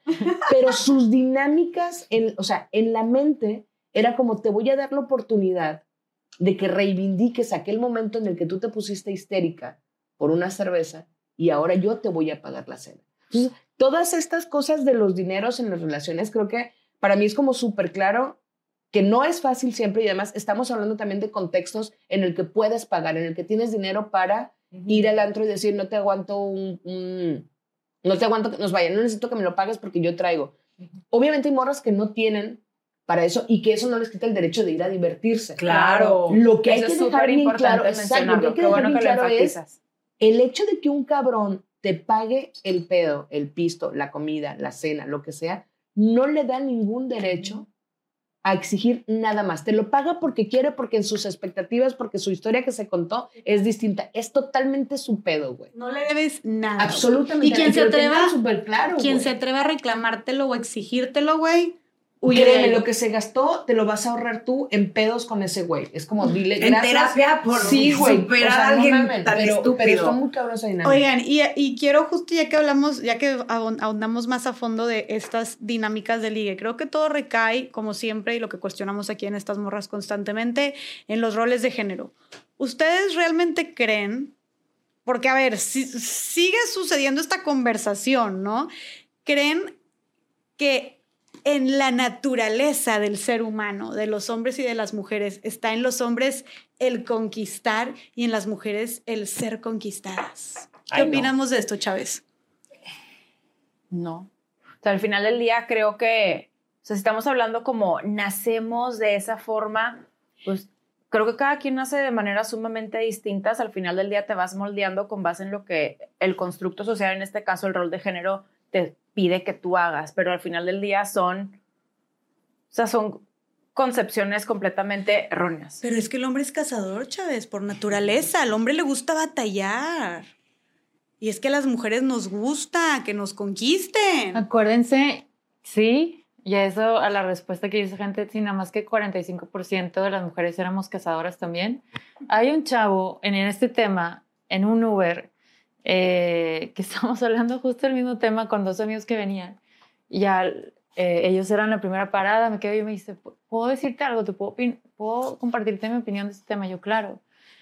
Me dice, es que mira, yo, eh, mi papá murió cuando éramos muy niños, entonces mi mamá se preocupó que si ella llegaba a faltar, quería asegurarse de que los hombres, pues, que mis hermanos y yo también aprendiéramos lo que hay que hacer en la casa, o sea, que no era una cosa de mujeres en estos roles de género. Y entonces, pero algo que en lo que yo he batallado mucho es a la hora de ligar, entonces me metí a un curso de cómo seducir a las mujeres. Y en- Madres, güey. O sea, a mí- Como Bien. los... Bueno, perdón. ajá. Sí, es que Y en ese curso me decían, o sea, yo nomás me imaginaba, ¿y cuánto te va a haber cobrado este cabrón por este curso nalga?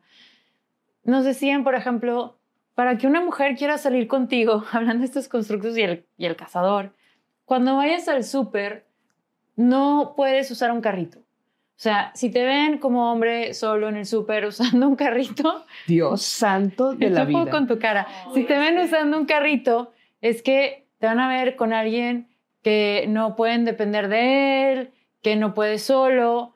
Entonces, pues yo desde ese entonces voy al súper y voy cargando todo. Y yo le dije, mira, sorry, yo soy gay, pero si no fuera y te veo cargando un chorro de cosas, o si veo a una chava cargando cosas, digo, ¿qué? Piñas está, hay carritos, ¿sabes?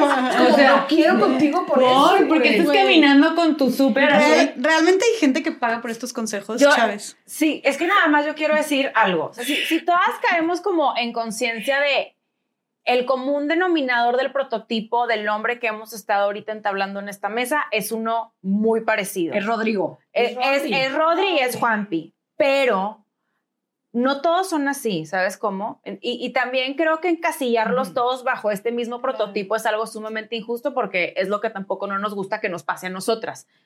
Yo creo que esos estupidísimos roles de género, a ellos también han venido a complicarles mucho una dinámica que debe ser también agradable y linda y que inclusive ellos tienen que estar, imagínate este pobre hombre que yo no sé quién diantres le dijo que tenía que cargar el súper, pero aparte él también desde un lugar en el que quiere aprender, porque él también está, estando, es, está sujeto a estas imposiciones culturales del deber ser que no debe ser así. Y yo hablo mucho con hombres porque, o sea, hablo mucho con bastantes y que son unos ultra mega tipazos. Y también sí batallan mucho porque en ocasiones ellos tienen que esconder su verdadero yo, porque tienen que satisfacer una imposición de cómo deben ser que no les corresponde a ellos, ¿sabes? Y a ellos también les gusta de pronto que tú, pues no tanto esta de que tú conquista y sé la cazadora. Porque toma la No, iniciativa. oye, pues a lo mejor toma la iniciativa, ser recíproca, o sea, no me encanta a mí estar encima de ti todos los días, ¿cómo amaneciste? Buenos días, buenas noches. Y que, ay, es que no me escribió y entonces es sinónimo a que ya no le gustó. Pues tú también, o sea, es relaciones interpersonales y tenemos que desmitificar mucho estas cosas porque también, pues no es, no es inventar de manera correcta algún tipo de relación o intercambio entre personas. No, y además volvemos a la estupidez de esta cultura con la que crecimos y creo que sobre todo nuestra generación, de lo que está bien y lo que está mal. Los cinco pasos para conquistar a la chica de tus sueños. Las seis cosas que hacer para una primera este, cita. Este, lo que sí está bien, lo que está mal. Güey, de verdad, yo creo que aquí es más bien con qué me siento cómoda yo y con Sí. qué no, y expresarlo. Y si tú no te sientes cómoda con que Rodri te invite a la cena, decirle, oye, Rodri, ¿sabes qué? Nos estamos conociendo, ¿te parece bien mitad de mitad o que cada quien pague lo suyo? No, yo te quiero invitar porque no, te estoy diciendo que yo me siento cómoda pagando la mitad. Ok, y entonces ahí ves, oye, yo te invito esta E vez y tú te ahí sientes... ves. Claro, Si y tú te dicen, no, a huevo, yo lo pago. ¿Por? Exactamente, ya, bandera sí. roja. Oye, yo sí me siento cómoda con el Rodri porque, pues, sí me latió, sí me cayó bien y que me invite. Oye, a ver, no me hace a mí, estoy hablando a título personal, no me hace ni menos mujer empoderada, feminista, este, económicamente independiente. Si mi güey, en este caso, Juan, en nuestra primera cita agarró y me invitó a, a cenar y después nos fuimos por unos drinks y yo le dije, yo te invito a los drinks, claro. Tonta yo, ¿verdad? Tonta yo hubiera pagado la cena, me salió más caro los drinks porque se puso bien malito de su alcohol el señor. Creo que siempre que hablo de él digo que Sí, oigan, Juan, no es así. no es así, la verdad está muy nervioso. Eh, Amamos a Juan, está, está muy nervioso, pero es como ese comodín que guardo dentro de mí para cuando haga algo malo decirle, Pero aquella vez "Tú que te empedaste". pusiste. Exactamente la primera Y que, güey, ¿sabes qué? Perdón, ajá, termina. Pero, y creo que eso está bien. O sea, nunca fue un qué bárbaro, está tratando de. No, y él también, como que también entender, en el caso específico de, de- de mi pareja, que él es muy feliz invitándome. O sea, si hay un gozo por parte de él, decir, oye, ya compré los boletos para irnos de viaje, ¿no? Y obviamente estoy hablando de, de mí, pero de oye, ya, ya, ya pagué yo esto, oye, este, ¿te parece bien si tú pagas esto? O sea, está todo en la comunicación y si hay algo que tú no te sientes cómoda, exprésalo. Pero yo en mi vida he sentido que porque él pague ciertas cosas, entonces él tiene más control sobre mí. O sea, si Creo sientes que- eso, güey, pues entonces no estás en la relación bueno, adecuada o tienes que no te sientes más, y no te sientes segura en esa relación. Pero es parte también del, perdón, nada más para, para, es que si no me voy a quedar con eso, es parte también de esta cosa que hemos dicho y que a mí me gusta mucho insistir, el patriarcado, el sistema del que todos somos parte, es el que hace que estos roles sean tan in- inequitativos y que también es un pedo para los vatos, porque también tienes la responsabilidad de entonces tú invitar, de entonces tú pagar, de entonces tú saber hasta dónde va la mano, si la cintura, si no, güey, verbalicen, aprendan a verbalizar. Yo sé que el sistema les dijo que ustedes no tienen emociones y que ustedes tienen que ser fuertes porque son el cazador y ustedes conquistan. Güey, necesitan romper proveedores, güey, y ahí tienes a gente, a vatos turbo pensando, agobiados por el dinero, porque entonces cómo van a mantener a esta mujer. Endeudándose, güey, Eh, no diciéndole a su esposa porque no puede. güey, vienes a otro, rompan ese sistema, porque el sistema somos nosotros. A mí me gusta mucho hablar de cuando decimos es el sistema, pero el sistema lo formamos nosotros, porque si no lo vemos como de lejos, como si fuera algo de lo que no correspondemos. Entonces, también el patriarcado les hace daño, también esos roles de género les ponen un chingo de presión, también esas cosas en las que yo no sé si le digo si es acoso, si es caballerosidad, si quiere, si no quiere, ¿sabes cómo se resuelve? Preguntándole. Si te sientes cómoda, Oye, ¿te porque, sientes cómoda oye, que te invite? ¿Te sientes cómoda que te toque la, la, la, la cintura? ¿Te sientes cómoda de que pensas si bajar la mano? No, pero, creo que sí tiene que ser un poco el. Uno sí medir, o sea, porque también hay muchos que dicen, pero eso le quita mucha magia al, al, No al la momento. magia. Güey, yo prefiero, la neta, el. ¿Te puedo dar un beso? O sea, Además, ahora con Está estas bien. de liga ¿No? distintas, ya todo es como, o sea, es un... pero es a ver, más ni tú ni yo, pero ni tú Ah, no, ni yo hemos no. ligado en un chingo de tiempo. No, no, pero las ¿No? dinámicas nuevas, obviamente. Entonces, yo tampoco Sí, sé ahorita yo con estas nuevas dinámicas. Pero sí el- se preguntan. Se preguntan un chingo. ¿Sí? A mí me parece... Bueno, no sé, yo que no lo he clases- experimentado, Es que yo pero- que doy clases a los morritos que son de Sí. veintitantos, Ok. se preguntan cosas como, eh, estás, eso, ¿estás de acuerdo si te, si te doy un beso? ¿Estás de acuerdo si te llevo? Está- o sea, estamos de acuerdo. Y eso me parece bien valioso de esta generación, güey. Bueno, ¿y sabes qué? Voy a retomar lo que decías tú, Romina, de, de la parte de qué es lo que tú quieres y que cómo dentro de cada relación puede haber una, o sea, puede ser una relación equitativa con base en los acuerdos que hagan dependiendo de cada relación. O sea, cada relación y cada persona es un mundo. Yo tengo una amiga que es súper económicamente independiente, le va súper chingón, creo que es una de mis amigas que le- de, de las que más chingón le va, es súper feminista.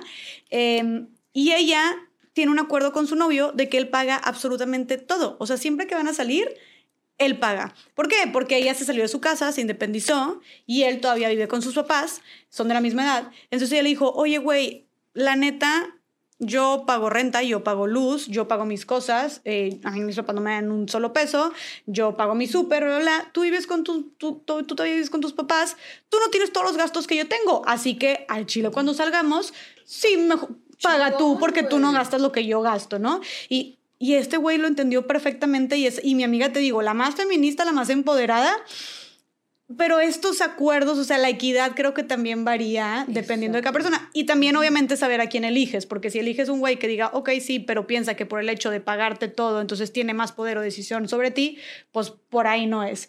Creo que también la parte de que nosotras de que rompamos con estos moldes y mm, mucho lo que hablábamos anteriormente de como, güey, que voy a estar esperando a que el vato me saque a bailar, que voy a estar esperando este, a que el vato decida hablarme, al que el vato decida invitarme a salir. Güey, también es un tema de como empoderamiento o amor propio o ver por nosotras de, güey, cuáles son mis intereses, cuáles son mis ganas, este, qué es lo que me gusta, qué es lo que deseo ahorita y es como, güey, ¿por qué me tengo que quedar? Se me hace una pendejada, de verdad. ¿Por qué me tengo que, si conocí a un güey en una fiesta, neta, ¿por qué tengo que esperarme? Es que no me ha hablado, es que hablamos, pero pues no, no me ha mandado y está checando el mensaje. O que el universo Ojalá- conspira en tu contra, güey.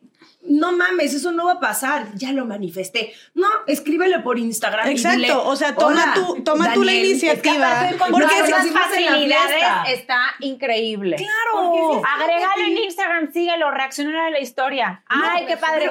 Y no nada más eso, si quieres salir con esa persona, Escríbele y dile. Porque Sí. si es algo que a ti te interesa, o sea, independientemente si le gustas o no, güey, maybe no le gustas y ni modo, pero si a ti te interesa o te interesa para algo bien o nada más te interesa para armártelo y ya, pero ¿por qué tenemos que esperar a que alguien más tome esas decisiones por nosotras? ¿No? Qué aburrido, qué hueva y seguimos siendo los personajes secundarios y pasivos que hemos sido durante toda la historia y ya no.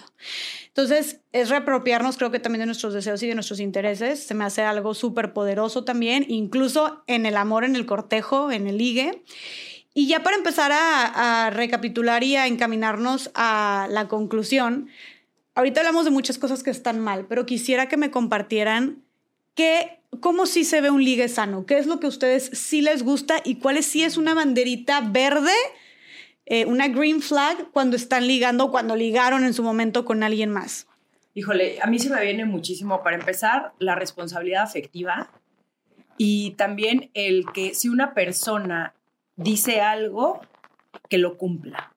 O sea, que no nada más esté hablando y te diga, ay, Carol, me encantas, me fascinas, y todo se quede en el mundo de las coincidencias y del story y del mundo del internet, sino más bien, quiero contigo, lo voy a hacer realidad, ¿sabes? Le voy a poner hora y fecha y te voy a invitar a salir, etcétera. Entonces también dejar de perder el tiempo y también analizar y ser súper honestas con nosotras mismas cuando estamos siendo la enamorada del amor.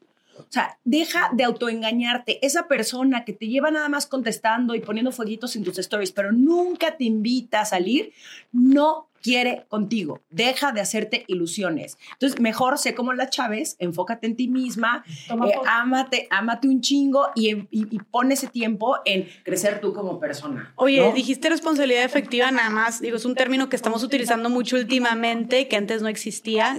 ¿Qué, qué entiendes tú por responsabilidad afe- afectiva? ¿Qué O sea, es para ti? Supongamos, llevamos saliendo Bárbara y yo tres meses. Obviamente va a haber emociones de por medio, ¿sabes?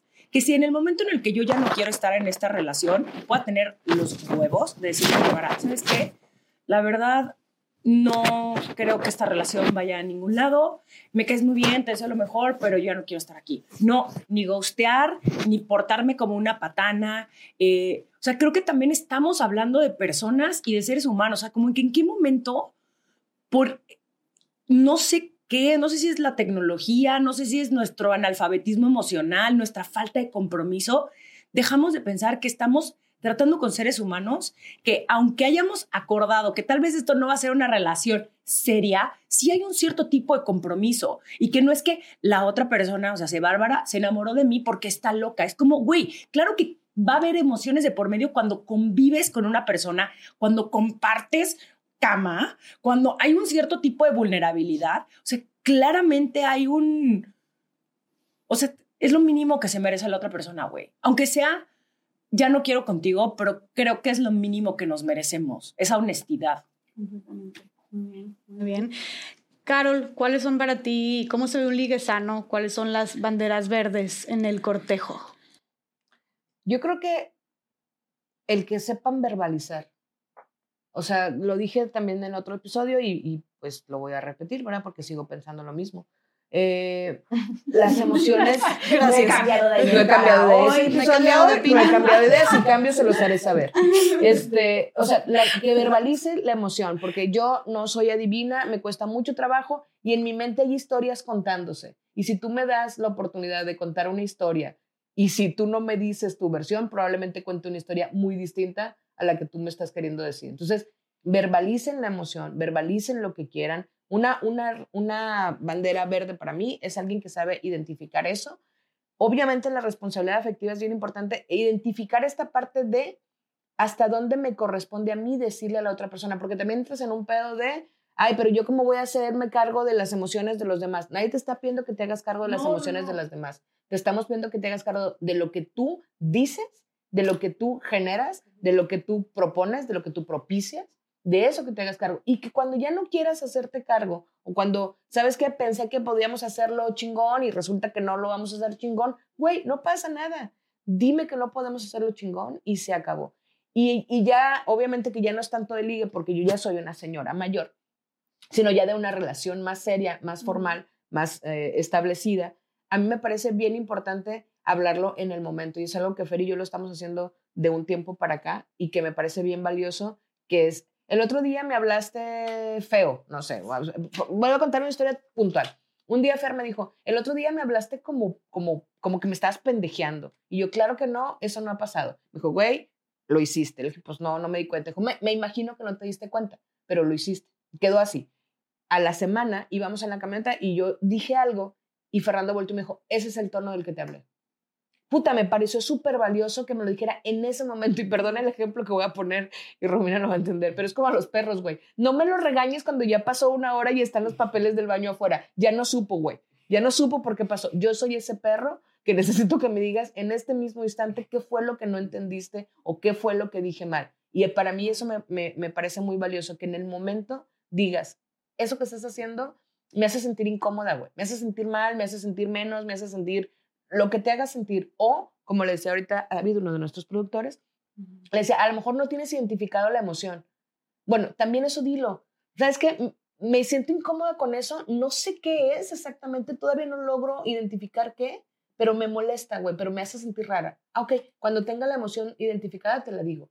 Pero si se fijan todos, se resume otra vez a verbalizar. Una razón sana para mí es la razón que verbaliza y no todo va a ser cómodo. A veces vas a tener que verbalizar cosas que te van a hacer sentir muy incómoda y que te van a dar mariposa en la panza, pero no de las chidas, sino de las malas, de que puta me da un chingo de miedo.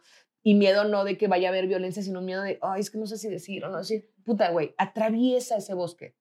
Está bien, cabrón, pero ya que lo atraviesas dices, ah, no mames, ni era tanto pedo, güey. Entonces, esa sería para mí. ¿Puedo agregar algo a lo que estás Todo diciendo? para mí. Perdón esto de verbalizar también incluso cuando te enamoraste de una persona que tal vez nada más era un tema casual, ¿no? Y también se que vale. Era para más, a lo no, mejor. no, no, o que pensabas que no, que no te, ah, que no claro, te ibas sí. a enamorar y de pronto sí te enamoraste de esa persona y entonces también se vale decirle, ya sé que tal vez el deal al principio era, pero que nadie se clave, pero me enamoré de ti y Nunca sabes, tal vez esa, otra persona también está pasando por ese mismo momento de habíamos dicho que solamente íbamos a coger los domingos y de pronto, puta, te enamoraste.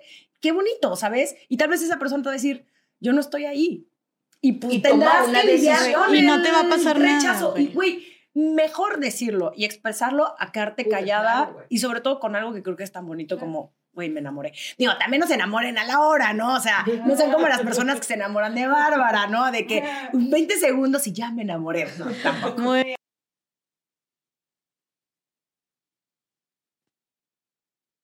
no asumir. Creo que va a mano cadena con esto.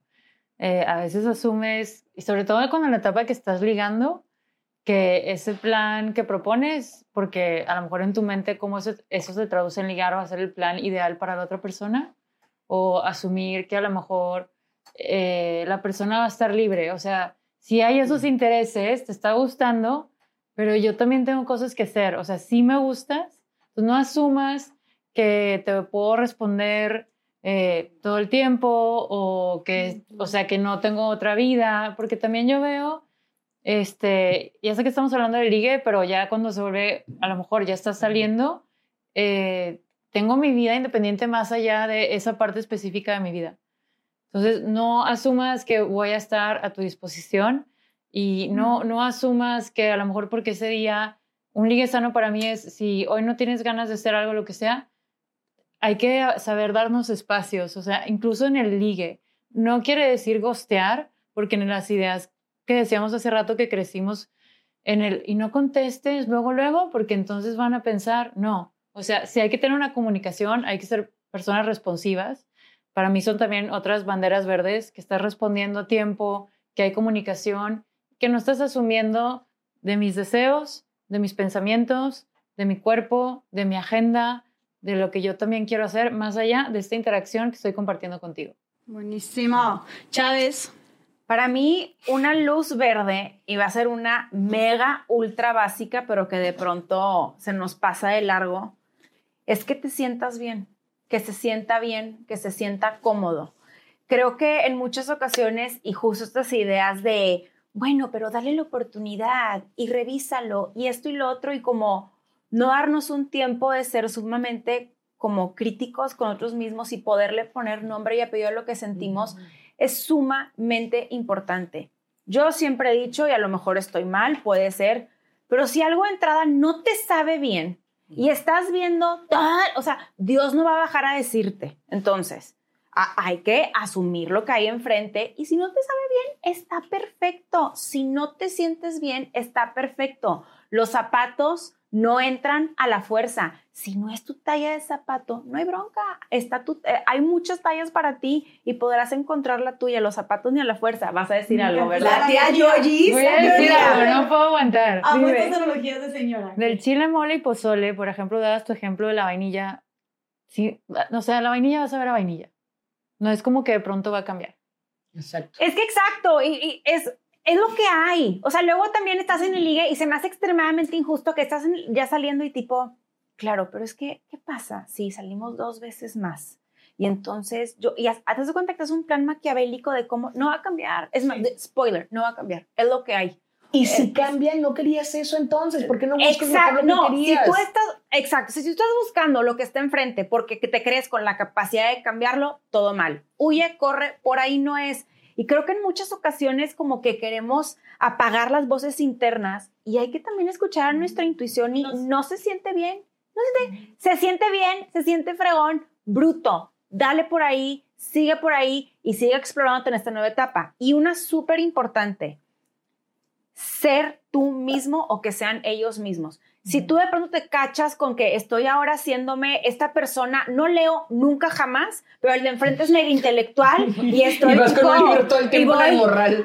Ay, Gabriel García Márquez. ya Oye, lo viste. ay, es mi O favorito. no me gustan las películas y, claro, ¿viste la nueva película? O sea, de pronto tú hacerte un personaje que no es ni siquiera lo que tú eres, Yo en el mala señal. Sí. Mala señal. O el de enfrente es mega culto y le encanta, no sé, el teatro y tú en tu, o sea, tú quieres ver la casa de los famosos. No hay bronca.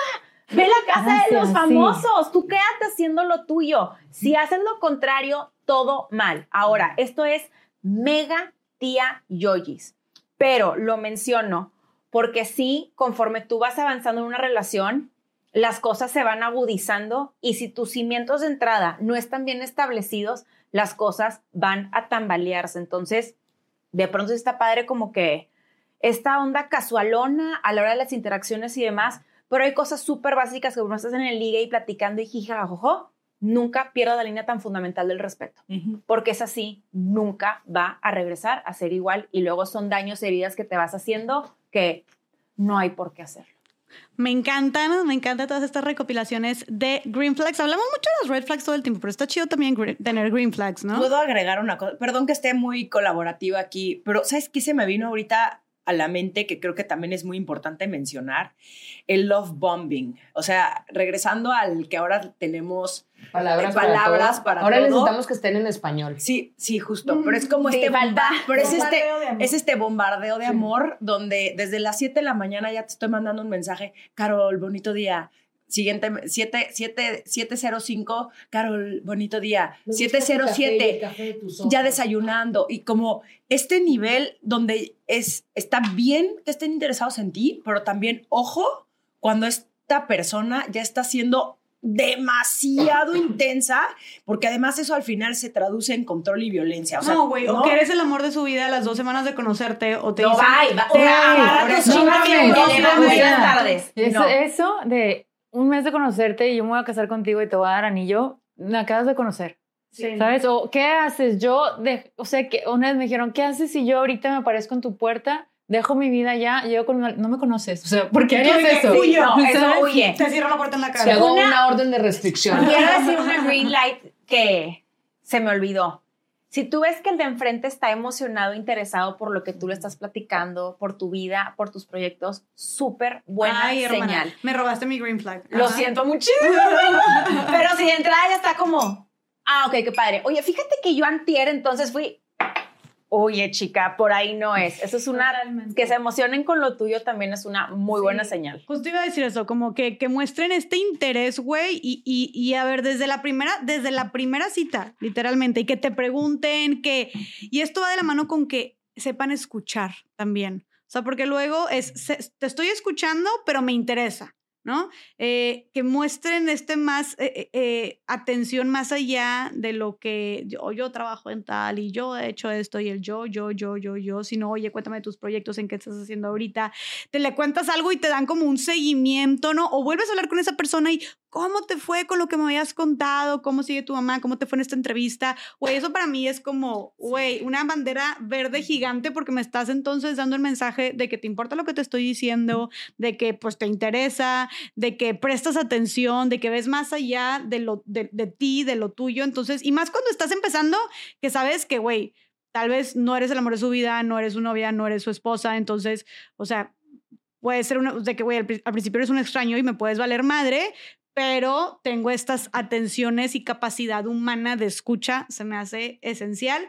Algo que yo siempre me he fijado bastante y también se me hace clave como para saber mu- mucho la esencia de la persona, no tanto solamente, sí como está en pareja, pero la esencia de la persona en general es cómo trata a las demás personas, específicamente a las personas de servicio, güey. O sea, sí y he ido con güeyes que, güey, ni voltean a ver mesero, deja tú, o sea, ya ser groseros, pues es otro nivel, ¿verdad? Prepotentes es otro nivel, güey, o sea, yo te bloqueo y no te vuelvo a hablar en, tu, en mi vida, pero que traten bien a las personas de servicio, que den las gracias, que sonrían, que sean amables, güey, eso para mí también es una mega, o sea, les propongo matrimonio ahí en ese momento.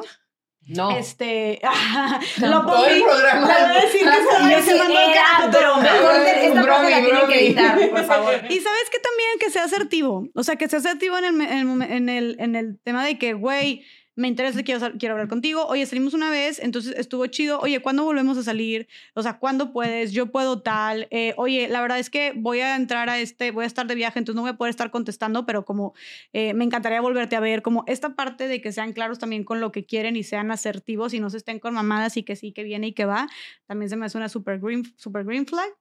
Eh, y ya, creo que esos serían mis principales. Muy bien. Muy bien, nadie quiere agregar. Romina, ¿no quieres agregar algo más? Yo solamente quiero terminar diciendo. No, no. No, que cuando alguien quiere contigo se nota y cuando no también. Ya. Buenísimo. Bueno, Es chicos, correcto. pues esperemos que hayan aprendido mucho, no solo de las red flags, sino de las green flags. Platíquenos ustedes también si tienen otras red flags, green flags principalmente, para poder seguir desaprendiendo y cuestionándonos. Y bueno, nosotros somos estas morras. No se les olvide suscribirse al canal de YouTube, seguirnos en Spotify o en su plataforma favorita. Nosotras somos Romina Sacre. Adiós. Mariana Chávez, alias La Chávez, Bárbara Redondo, Carol H. Solís, Bye. Jessica Fernández y somos ¡Estas morras! ¡Uh! ¡Manitas triunfadoras! ¡Yay! If you're looking for plump lips that last, you need to know about Juvederm lip fillers. With Juvederm Volbella XC and Juvederm Ultra XC, your lip look, whether it's subtle or bold, can last up to one full year with optimal treatment and no additional maintenance. Find a licensed specialist and see if it's right for you at juvederm.com today. That's J U V E D E R M.com. Add fullness to lips in adults over 21 with Juvederm Volbella XC or Juvederm Ultra XC. Do not use if you have severe allergies or a history of severe allergic reactions, or if you're allergic to lidocaine or the proteins used in Juvederm. Tell your doctor if you have a history of scarring or taking medicines that decrease the body's immune response or that can prolong bleeding. Common side effects include injection site redness, swelling, pain, tenderness, firmness, lumps, bumps, bruising, discoloration, or itching. As with all fillers, there's a rare risk of unintentional injection into a blood vessel, which can cause vision abnormalities, blindness, stroke, temporary scabs, or scarring. For full important safety information, visit juvederm.com.